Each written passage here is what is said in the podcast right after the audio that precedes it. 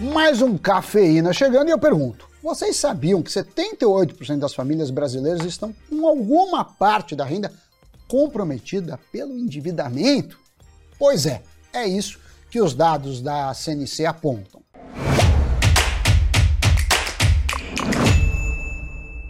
Fala pessoal, Sammy Boy, meu caro. Pois é, mas embora isso não seja necessariamente sinônimo de inadimplência, com as taxas de juros ainda elevadas, pode não ser tão fácil sair dessa situação.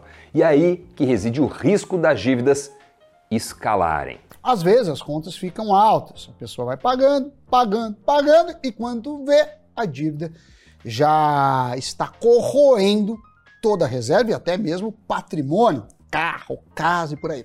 Por isso, o primeiro passo para conseguir sair das dívidas é entender o tamanho do buraco que você está para só então criar uma estratégia. Os mais velhos diriam que é preciso colocar as contas na ponta do lápis, mas hoje os tradicionais papel e caneta podem ser substituídos por aplicativos e programas para o controle das despesas pessoais.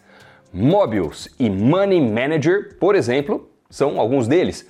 Mas o próprio Excel pode ser uma bela de uma ferramenta para quem tem uma noção básica do programa. Eu mesmo controlo é, minha vida financeira basicamente pelo Excel. Já usei aplicativos diversos mas hoje em dia o Excel funciona muito bem para mim, viu? Mapear bem o quanto você ganha, seus gastos recorrentes, extras e tudo mais é fundamental para conseguir sair da dívida. Ainda quem defenda ser bem conservador nessa hora, colocando na conta possíveis gastos emergenciais e despesas fora do esperado. Assim, eventuais surpresas no meio do caminho não causarão grandes transtornos no orçamento. Já com tudo mapeado, é hora de analisar onde há espaço para cortes de gastos, começando pelas despesas recorrentes, mensais, exemplo, serviços de assinatura pouco utilizados, coisas desse tipo.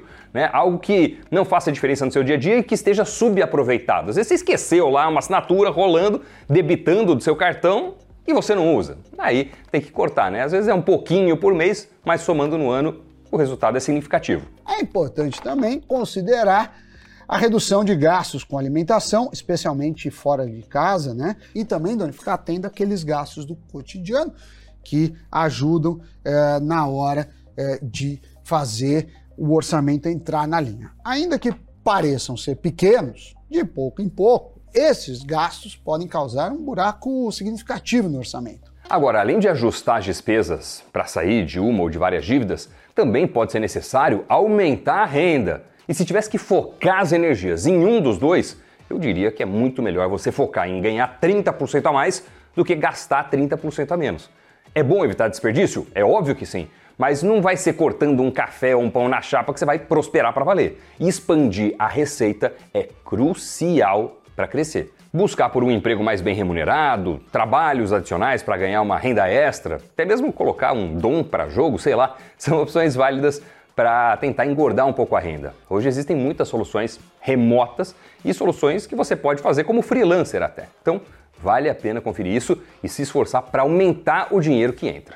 Fechado? Trabalhar como motorista de aplicativo, ensinar uma língua na internet ou mesmo fazer vídeos no YouTube são algumas das formas de tentar um dinheiro extra. É, alugar um quarto, uma vaga de garagem que não usam mesmo, ou mesmo vender coisas, é, também podem ser consideradas formas de dar aquela desafogada. E é aí que vem outro passo. Quando conseguir essa graninha a mais, reserve uma parte para eventuais gastos futuros. Pode ser difícil guardar dinheiro quando as dívidas ainda estão altas, mas tente tornar isso um hábito, porque é essa reserva que muitas vezes vai te salvar na hora do aperto e principalmente te recolocar na rota da prosperidade. Um manual de boas das finanças pessoais sugere uma reserva de emergência de até um ano para quem não trabalha com carteira assinada.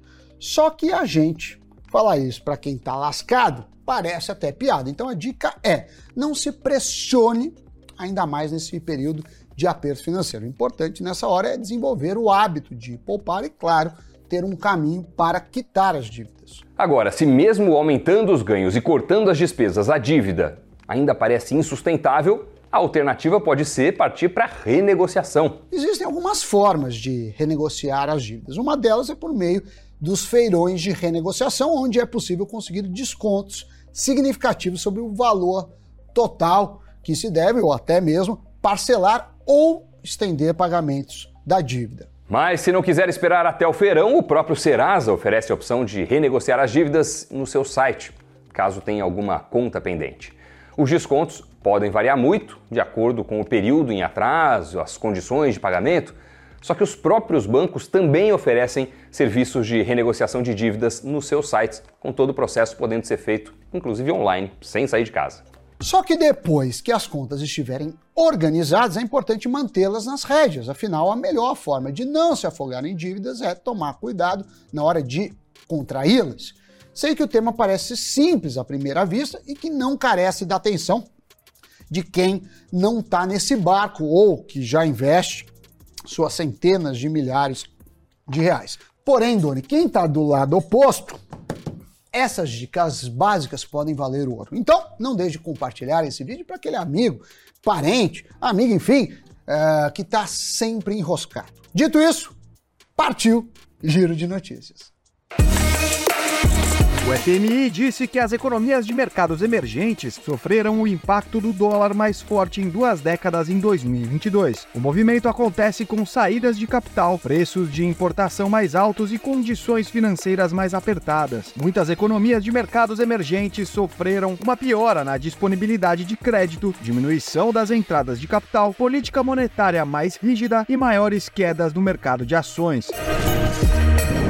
A China prometeu tornar a economia privada maior, melhor e mais forte com uma série de medidas destinadas a ajudar as empresas privadas e reforçar a recuperação pós-pandemia. A agência de notícias estatal do país disse que a China se esforçará para criar um ambiente de negócios de primeira classe voltado para o mercado. O crescimento fraco na segunda maior economia do mundo criou uma urgência para reanimar o setor privado. Depois de lançar seu plano de assinatura com publicidade para os Estados Unidos e Reino Unido, a Netflix agora vai acabar com o plano básico nos dois países, obrigando os usuários que querem assistir conteúdo sem comerciais a assinarem um plano mais caro. Nos dois países, o plano padrão com anúncios começou a ser vendido no final de junho. Até então, os planos comercializados pelo serviço de streaming eram o padrão com anúncios, básico, padrão e premium, os mesmos que hoje estão disponíveis disponíveis no Brasil. É isso aí, notícias giradas, cafeína chegando nos seus momentos finais. Deixa aí seu comentário sobre qual perrengue vocês já passaram e, claro, não se esqueçam de se inscrever no nosso canal Invest News e seguir toda a programação que a gente prepara aqui com muito carinho para vocês, viu? E entrem também lá no nosso portal de notícias, o investnews.com.br.